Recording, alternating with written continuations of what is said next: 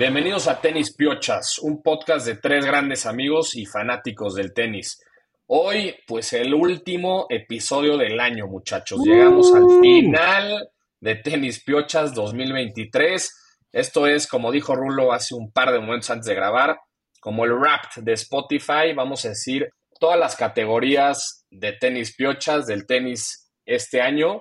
Y pues bueno, voy a empezar yo primero con los ganadores de los Grand Slams. Rulo, espera, espera, Jor, y lo más importante, y de aquí nos vemos y nos vamos de vacaciones y no los volvemos, no nos volvemos a escuchar hasta el 24, si es que regresamos y nos ponemos de acuerdo para la renegociación de la próxima temporada.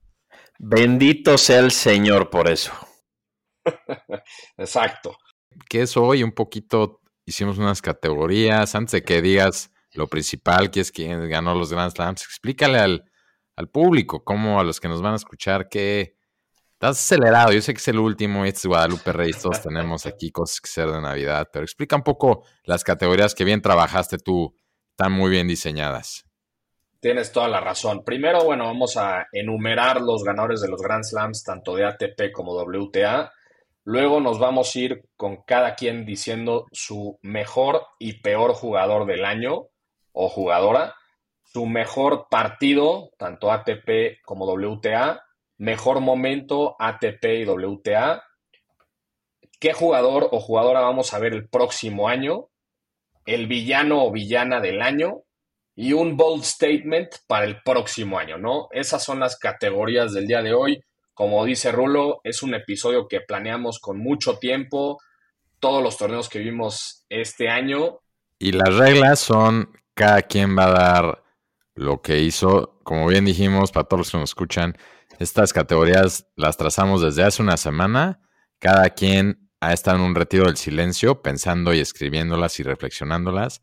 Cada quien va a dar sus propias declaraciones y coincidimos, pues bueno, no habrá mucho que discutir pero sí nos vamos a dedicar un poco de tiempo de dar la reacción y el first take de lo que pensó cada quien. Sí, pero por favor no se enganchen en cada cosa, hay que hacerlo ágil y dinámico. Y venga, Jorge. Ágil y dinámico, no como la intro que nos acabamos de echar, pero bueno, era importante explicarla. Es que estabas dando una lista ahí como de mandado, pero a ver, démosle. pues vámonos con los Grand Slams, ¿no? Australian Open del ATP, Novak Djokovic, Roland Garros, Novak Djokovic, Wimbledon, Carlitos Alcaraz y US Open, Novak Djokovic. Del lado de mujeres, Australian Open, Arina Zabalenka, Roland Garros, Iga Swiatek, Wimbledon, Marketa Bondrousova y US Open, Coco Gauff, ¿no? Entonces, bueno, antes de que empecemos con las categorías, también les quiero preguntar primero a ti, Lalo, vámonos con una conclusión tuya o un statement de lo que fue el año tenístico, ¿no? Ya sea ATP, WTA, las dos en conjunto. Mira, para mí la conclusión del año es, sin duda, en la parte de ATP, Djokovic sigue su reinado, nadie parece poderlo parar. Me gustó mucho en el primer semestre cómo estuvo metido Alcaraz en esa lucha y en el segundo semestre cómo Sinner al final del año pudo también arrebatarle algunos partidos por ahí. En general, una buena temporada. Hay mucho que esperar para el siguiente año, sobre todo con este Sinner a full, Alcaraz bien, Run y demás. Y el regreso de Nadal. Yo con eso me quedo en ATP y WTA, sin duda la mejor temporada de mujeres que he visto, muchísima competencia, por lo menos ocho mujeres que semana tras semana están dándose en la madre en todos los torneos sigue Iga, pero por ahí está Zabalenka, Rivaquina, Bondrousova. Entonces, creo que el siguiente año no va a ser diferente y vamos a seguir viendo un gran, gran nivel y pues mucha constancia y mucha diversión de, del lado de mujeres. De mi lado, como general, a ver, yo. La ATP es la primera que tenemos completa sin Federer, ¿no? Y la verdad es que con la lesión de Nadal, Igual Djokovic siguió más o menos dominando. Lo que no dominó es porque no lo pudo jugar o porque perdió por un set contra el Caraz. Pero yo me quedo, como decía Lalo al final, con la WTA. Se me hizo que fue la temporada donde desde que llevamos este podcast, los tres, por fin a los dos, los logré bautizar un poco más, a que la aprecien y la vean. Creo que los tres podemos concluir que estuvo súper entretenida. Casi todo el año estuvimos siguiendo cómo se daba la rivalidad de Rivaquina, Suaitek y Zabalenka y al final como que se abrió mucho más, salió por fin Coco logró su Grand Slam y siento que hemos visto a varias jugadores y jugadoras y varias sorpresas que da mucho a que dar como de futuro que vamos a estar viendo la WTA. Entonces yo me quedo con eso. Nada más agregar ahí del ATP, lo, lo dijiste tú muy bien, Lalo, Djokovic sigue en la cima, a pesar de que vienen jugadores nuevos, él se llevó tres Grand Slams, vamos a ver el año que entra qué tal se pone, pero sigue ahí el serbio en la cima y de la WTA platicamos ahí con Mariana Ochoa, que le mandamos un saludo en el Tennis Fest, que hayan más storylines en la WTA. Yo creo que ya hubieron este año y se va a poner cada vez más fuerte ahí el, tema y cada vez van, van subiendo más, ¿no? Y, y, la consistencia también de las mujeres, ¿no? Muy, muy bien. Pero bueno, vámonos con la primera categoría, ya después de nuestras conclusiones, y me arranco yo con el mejor y peor jugador, ¿no? El mejor jugador para mí, sin lugar a duda. Y jugadora. Y jugadora. Pero del ATP, sin lugar a duda, Novak Djokovic, la verdad traía el spotlight en él todo el año, prácticamente, presión al full y como sabemos del, del, serbio, contra pared siempre, o sea, siempre gana, la verdad, así que yo me quedo con Novak Djokovic, que se lleva tres Grand Slams y estuvo a un set de ganar los cuatro Grand Slams, así que con, él me quedo de mejor jugador ATP. Y del lado de las mujeres, esta me costó un poco más de trabajo, pero me quedo también, no sé si sea la fácil o no, pero con Iga Swiatek, ¿no? Que a pesar de que tuvo un año como up and down, acaba de número uno, ¿no? Arrasó en los WTA Finals y también ahí traía presión para ver cómo iba a acabar el año y demás. Y dicho y hecho, pues acaba de número uno, ¿no? Y rápido también de peores jugadores, me duele mucho decirlo del ATP, pero Casper Ruud me decepcionó muchísimo. Había mucha presión para que por fin ganara un Grand Slam y creo que, si no me equivoco, salió del top 10, ¿no? Así que una decepción completa del noruego.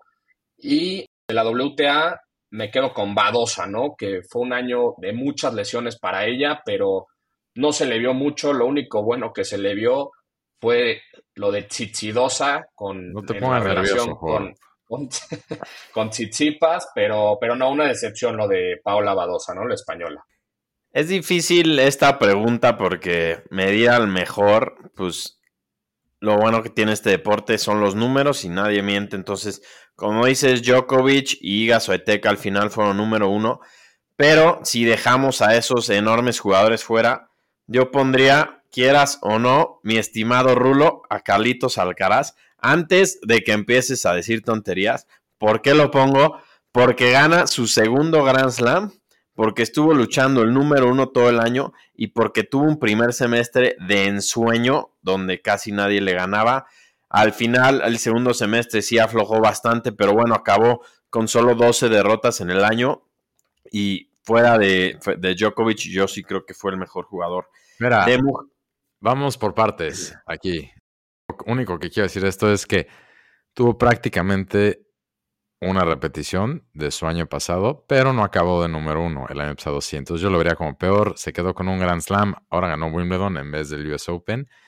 Y igualito al año pasado, arrancó durísimo. Seis títulos, seis títulos. Arrancó, durísimo. Creo que el año pasado no se ganó seis o más, pero ok, muy bien, gran parte del año. Y al final, lo mismo que el año pasado. Se quedó sin gas, se quedó sin poder ganar partidos importantes, se lastimó, se retiró de muchos de los partidos del final y Sí llegó a las ATP Finals, pero bueno, tampoco llegó a la última instancia, entonces... Semifinales. Parecido, parecido.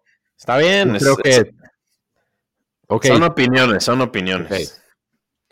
Y de mujeres, estoy de acuerdo contigo, Jor. Iga Swiatek, ¿por qué? Porque viendo a Zabalenka, Ribakina, Bondrusova, Pegula y todas esas que están abajo, pudo mantener el número uno, que creo que fue lo que más me impresionó a mí, además de ganar más Roland Garros.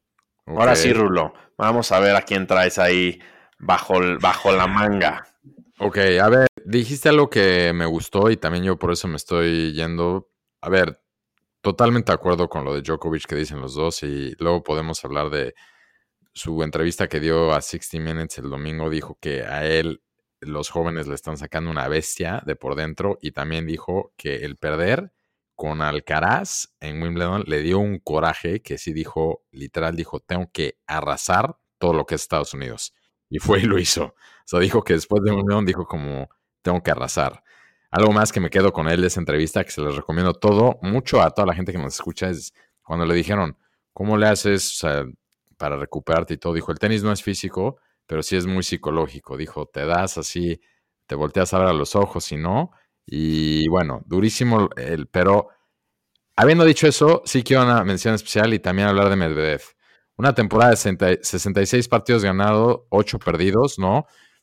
Gran recuperación, acabó de 3, tuvo en un momento una racha de 19 partidos seguidos y me parece, por ahí fue, ¿no? La sorpresa, como de las más gratas del año para mí, fue cuando ganó Roma, ¿no? Como que ahora sí nadie entendió, de la nada ganó el Masters de Roma de Arcilla un muy gran momento para mí, también lo pondría como de los mejores momentos de la temporada, como que nos sorprendió gratamente. Entonces yo lo pongo a él como hombre. Y como mujeres, yo, la verdad, voy a poner a Coco Gauff. En mi opinión, la llevamos viendo desde los que 17 años y por fin dio el salto, dio el salto que todos sabemos que podía tener. Ganó el US Open, ganó ante Cincinnati, ya dio ese por fin ese brinco y la verdad es que le ganó en Cincinnati a Swiatek muy convencientemente. Entonces, yo la pongo como siento que tenía que dar ese brinco y lo dio. Entonces, yo se lo doy a ella y ganó su primer Grand Slam. Y ah, recordemos que solo tiene creo que 21 años. Muy bien, de acuerdo con Coco. Con Medvedev, así como tú peleabas de Alcaraz, pues no ganó ningún Grand Slam, no estuvo en Pero año, año con año tuvo mucho mejor que el 2022. Pero sí tuvo muchas victorias en ATP 500, entonces bueno, ahí la dejamos. No dijimos peor tú y yo, Rulo, lo digo muy rápido, para mí el peor fue Félix Augueri Aliasim, quien tuvo una temporada para el olvido. No me voy a meter mucho, ya lo hemos mencionado mucho. Y de mujeres, no, no por, por peor, pero me decepcionó mucho el retiro de, de Garbiñe Muguruza, que quien sí jugó un par de torneos al principio de año. Sabemos que se va a enfocar en, su familia, pero al ser ex número uno y al tener 30 años, yo sí, sí, sí, pues me dio tristeza que, que se haya ido del tour porque era una gran integrante. De acuerdo, pero bueno, también en algún momento podría regresar. Eh, lo de Félix, totalmente de acuerdo, es para mí alguien como ya gris, que ni, la verdad, ni me acuerdo muchas veces que está en el tour. Yo tampoco voy a perder mucho tiempo. Los que nos conocen y nos oyen, no les va a sorprender que diga Stefanos Tsitsipas como el peor, la decepción, y ya no, ya no hubo cómo defenderlo. Y les consta que yo puse todos los pretextos, hasta el amor, el entrenamiento, el cambio de coach, todo. Pero bueno, Nada más yo de qué hablar fuera de la cancha más que dentro, entonces bastante decepcionante. Y las mujeres, yo pongo a Ons porque vuelve a perder otra final, ¿no? Vuelve a perder Wimbledon por segundo año seguido y nada más no partidos importantes donde es favorita, algo también no da ese... Entonces yo la pongo como la decepción, yo la tendría marcada como que iba a ganar Wimbledon y bueno, pierde otra vez. Entonces, para mí ella da lo peor.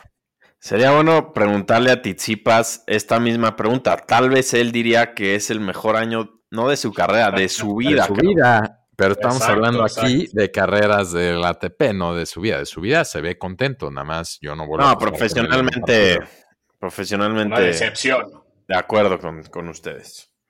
Oigan, y bueno, yo voy a abrir entonces la próxima categoría.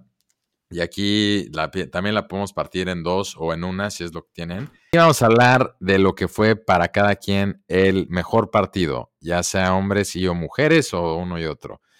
A ver, yo me arranco muy rápido y este sí me acuerdo perfecto cómo lo comentamos los tres en vivo y en directo.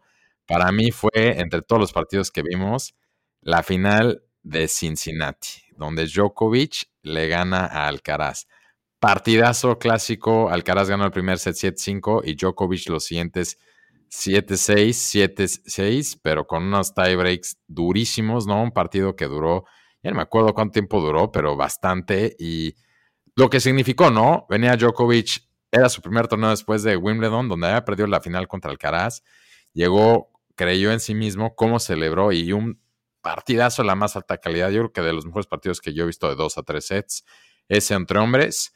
Y de mujeres, así nada más rápido, uno que también me acuerdo que comentamos mucho, o bueno, por lo menos yo contra ustedes, es en Wimbledon, el partido de Azarenka contra Svitolina, ¿no?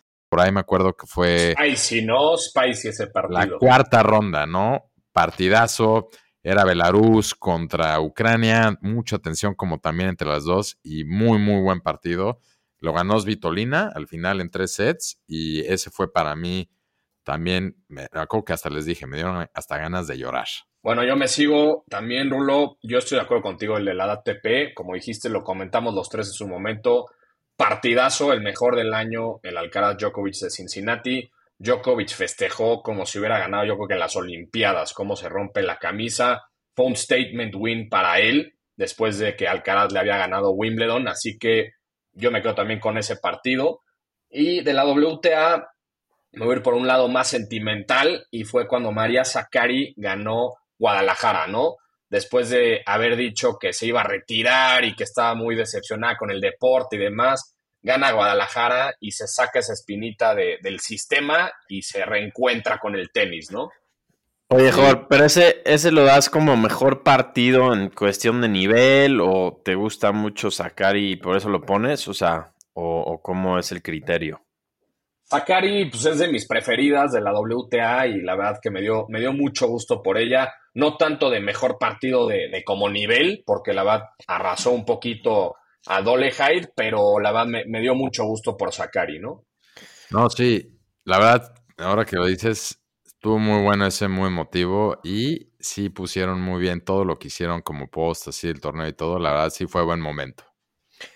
Sí, de acuerdo. Pues yo estoy de acuerdo también con ustedes en el mejor partido. Sin duda, en, cuestión de nivel y en cuestión de rivalidad fue una locura. Y, pero bueno, nada más para darle un, memorable mention. ¿Pero cuál? Ah, ah el, de, el, de, que Djokovic le gana al Caraz en tres sets en Cincinnati.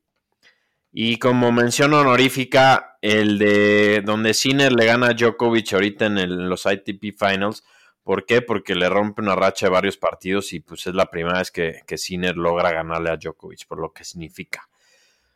Y de mujeres, a mí me gustaría poner la final de la Australian Open, donde a Zabalenka le gana a Rivaquina, también en tres sets, un partido muy cerrado y gana su primer Grand Slam. Entonces, ese partido creo que fue un parteaguas también en la carrera de, de Zabalenka. Y ese mismo va como mi mejor momento, que es la siguiente categoría. El mejor momento para mí en el WTA fue ese. Zabalenka ganando su primer título de Grand Slam. Y, y pues ya de ahí se soltó. Sabemos que es la segunda mejor jugadora en el tour al momento. Y, y pues a mí me gusta mucho su juego. Y como mejor momento en el ATP Tour del año, sin duda alguna, creo que ya saben cuál es. Carlitos Alcaraz levantando el título en Wimbledon después de ganarle una final a cinco sets a Djokovic. No sé qué opinan de eso. Sí, digo, otra vez, repitió su año, lo hizo, la verdad sí, jugó un gran partido esa vez sí estuvo muy bueno. Pero a ver, Jorge, yo me quiero esperar porque tengo una mixta entre ATP y WTA. Tú, por favor, da tu mejor momento o momentos. Yo tengo una que igual, no sé si sea la misma que la tuya, esperemos que no, va a abarcar las dos. Y va a no va a ser la misma, como aseguro. Pero para mí el mejor momento, y también ando, ando sentimental al parecer hoy, pero fue los tres tenis piochas oh, reunidos. Carajo, iba a decir lo mismo. la robé. Espérate, ¿los qué? ¿Los qué? Los tres tenis piochas reunidos en el US Open por primera vez cubriendo un gran slam. corazón, Jor. Lalo luego lo fue por el fanatismo. Así es.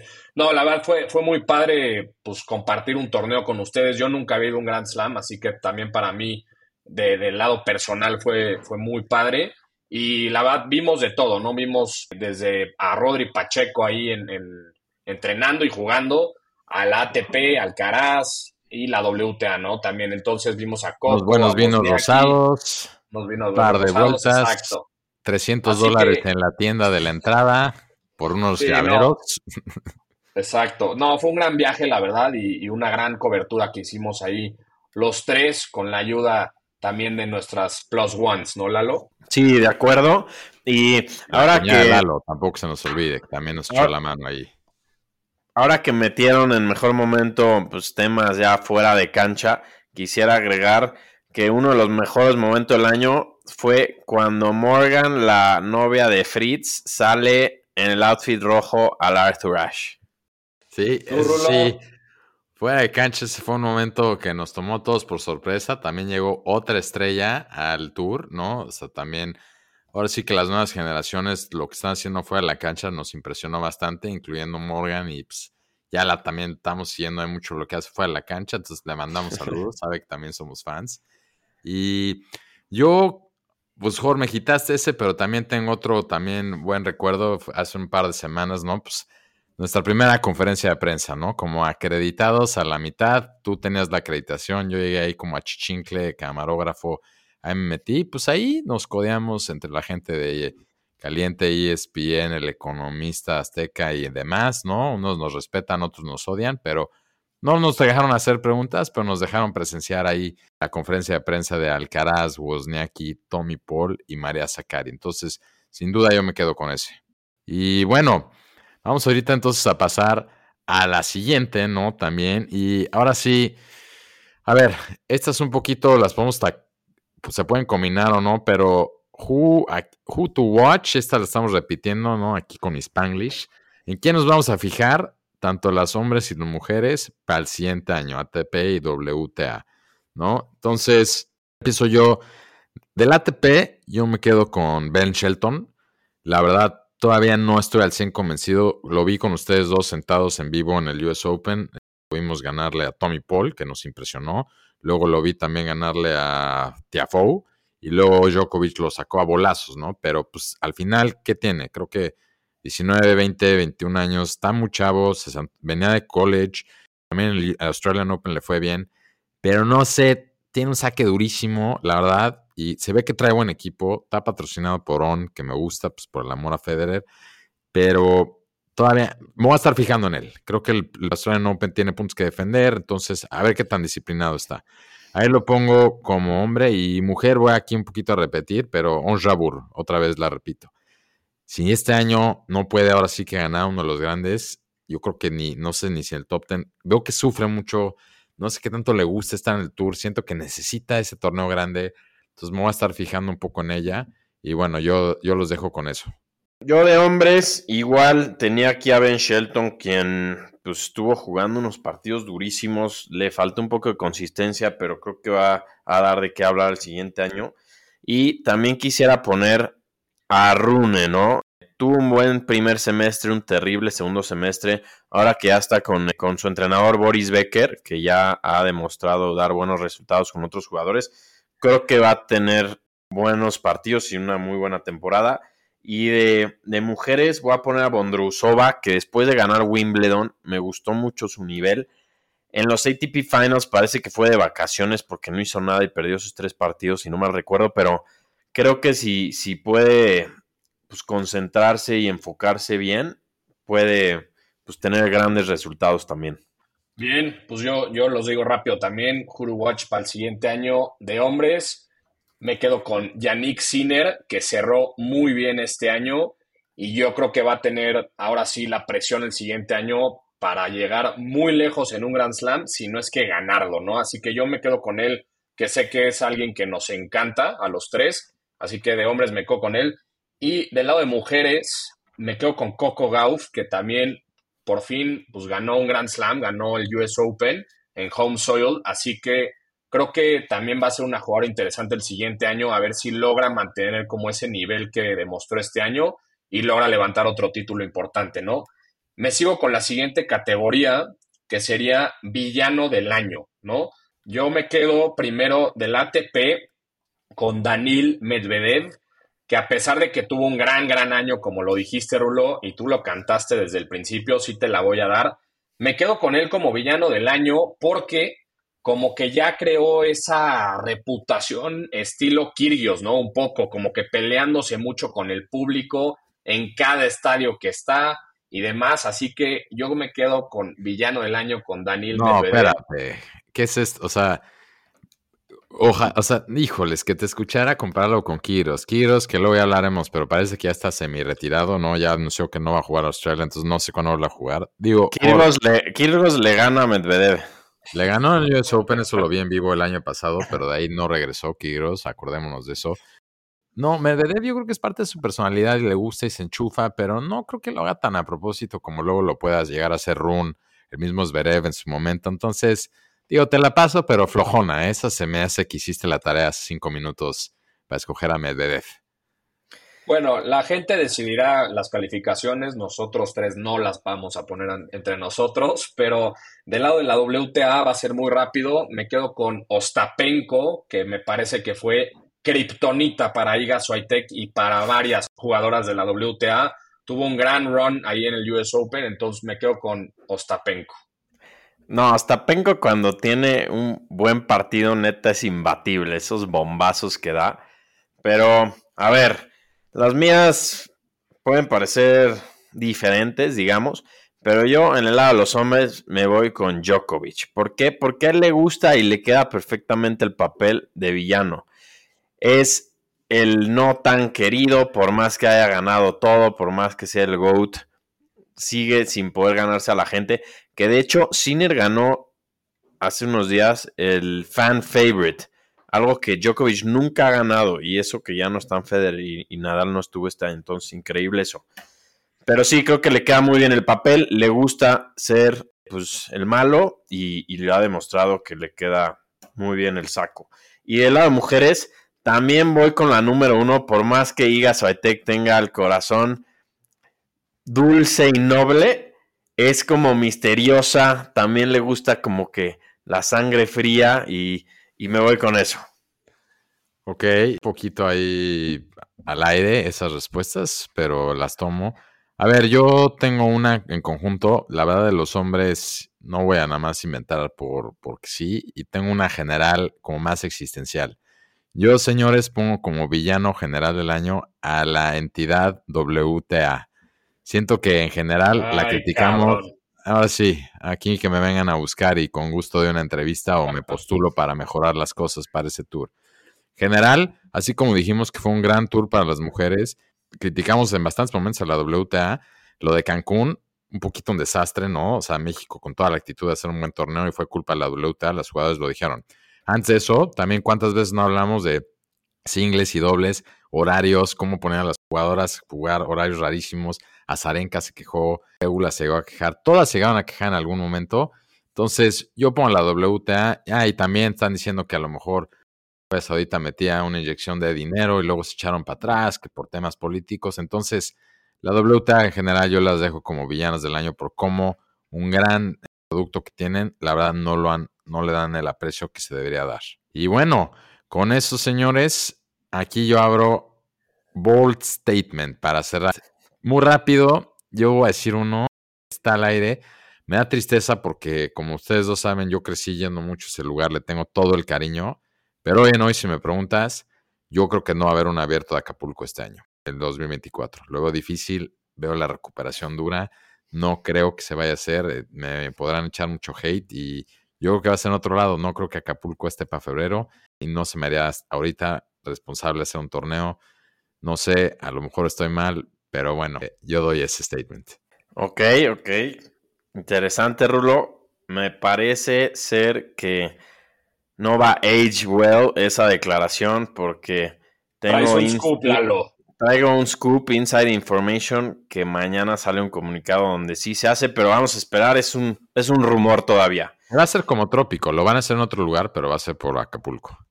Vamos a ver, vamos a ver. Yo pensé otra vez que era más en tema de jugadores. Entonces, voy a decir unas cosas que probablemente les vayan a retumbar los oídos, ¿no? Esta declaración no es para cualquier persona y si tienes problemas cardíacos, por favor, precaución. Y va a ser, digo, tengo la que hice el año pasado de que Félix... está nervioso, ya quiero ver lo que va a decir. la, cómo lo está la, la, que hice el año pasado de que Félix ganaba un Grand Slam fue una de las peores declaraciones que he dado en más de 100 episodios. Y esta puede ser también, pero tengo un presentimiento. Entonces es esta. Yannick Sinner no gana un Grand Slam en 2024. No está mal. Estoy de acuerdo. Yo también, la verdad, veo que le falta mucho. Así como hablamos de él muy bien al final del año, yo sigo sintiendo lo mismo. De 3 a 5 sets, y lo vimos este año, para mí la prueba más clara fue cómo le ganó Zverev en el US Open. De 3 a 5 sets, se desinfla, no le veo todavía el físico y no lo he visto hacer algo en un Grand Slam todavía que me convenzca. Entonces, no se a Estambul, la verdad, mucho mejor que la de Félix que diste. En esta puede ser que estés más cerca que lejos. Vamos a ver. Y por ahí siento que Jor también trae algo ahí controversial. Fíjate que a mí me costó trabajo llegar a un bold statement, pero, pero bueno, yo. rasura la barba. Exacto, no, ya, ya me hace falta. Pero no, yo me voy a ir con, con un bold statement, no sé si un poco triste para el ATP. Yo creo que se retiran tantos Tanilas Warinka como Andy Murray. Los dos anunciarán su retiro en el 2024. ¿Y Nadal? híjole, esa sí me cuesta un poco más de trabajo, pero yo creo que también, ahorita que lo dices, yo creo que también van a ser tres retiros bastante fuertes para fans como nosotros que llevamos viendo el tenis mucho tiempo. Esos tres, pues, old timers se van a ir del tour y veamos quién los suple, ¿no? Entonces yo me quedo con, con eso. Y no solo old timers, sino entre ellos tres, yo creo que también tienen casi todos los Grand Slams de los jugadores que han ganado, ¿no? Fuera de Djokovic, Alcaraz. ¿Sabes qué? también voy a agregar otro más. Nick Kyrgios se retira en el 2024. no, ¿cómo? No, no, no, está retirado. El día que Nick Kyrgios se retira al tenis, vamos a tener que dar seis meses de silencio en este espacio el, de luto. el bold statement sería que Nick Kyrgios regresa. Más bien. Sí, la pongo. Es más, aquí prometemos que el día que se retire va a salir antes el, capítulo de Special Edition que hemos prometido de Federer, antes saldría el de Nick Kyrgios, leyenda australiana y leyenda tenística. Pero bueno, señores, yo creo que la podemos dejar aquí, ¿no? Quedó en testamento, mañana la llevamos a notario, queda en escritura pública y ahora sí que en el 2024 vamos a estar viendo esto, ¿no? Poco a poco, sobre todo lo último de las predicciones y los bold statements. Ya haremos próximamente por, con tu permiso, a ver, anunciamos que ahorita nos damos de acciones y nuestro próximo episodio creo que va a ser la previa del 2024. Sí, con eso nos despedimos con este episodio. Mucha, nos despedimos del año, ¿no? Muchas gracias a toda la gente que nos apoyó. Yo le mando saludos a, Felipe y Casa, que siempre me pregunta por Félix, Auguer Aliasim. Una decepción, Felipe, pero pues te mando un abrazo. Y bueno, también, Círrulo, nos vemos ya en enero para grabar. En Instagram, en estos días que van a estar tranquilos, poner lo que, lo que dijimos el año pasado, ¿no? A ver qué se cumplió y qué no vamos a buscar en oh. los archivos. Y también podemos hacer ahorita un poll, ¿no? De lo que cada quien armó ahorita y pues que la gente vote. Los, quién le pegó, o sea, de, nuestras reflexiones, con cuál están de acuerdo. Podemos hacer un poquito unos Óscares, ¿no? Aquí de contra lo que dijimos. Y de ahí también, pues hay unos aguinaldos, ¿no? A ver si nos llegan unos donativos o algo, porque le echamos bastantes horas este año y a ver si por ahí por lo menos me puedo ir a comprar una gorra de Federer o algo por ahí que quiera como red. Esos aguinagas se repartieron en el Tennis Fest. Desafortunadamente tú no fuiste, güey, y pues... No hubo boleto. No te cayó, Rulo. A mí sí. Gracias, Jorge. Gracias, Tenis Piochas. Y gracias a todos los patrocinadores este año. Esperen cosas más grandes todavía el siguiente. Y que todos pasen una feliz Navidad, Hanukkah y todo lo que celebren. Felices fiestas políticamente correctas. Hasta luego. Abrazo.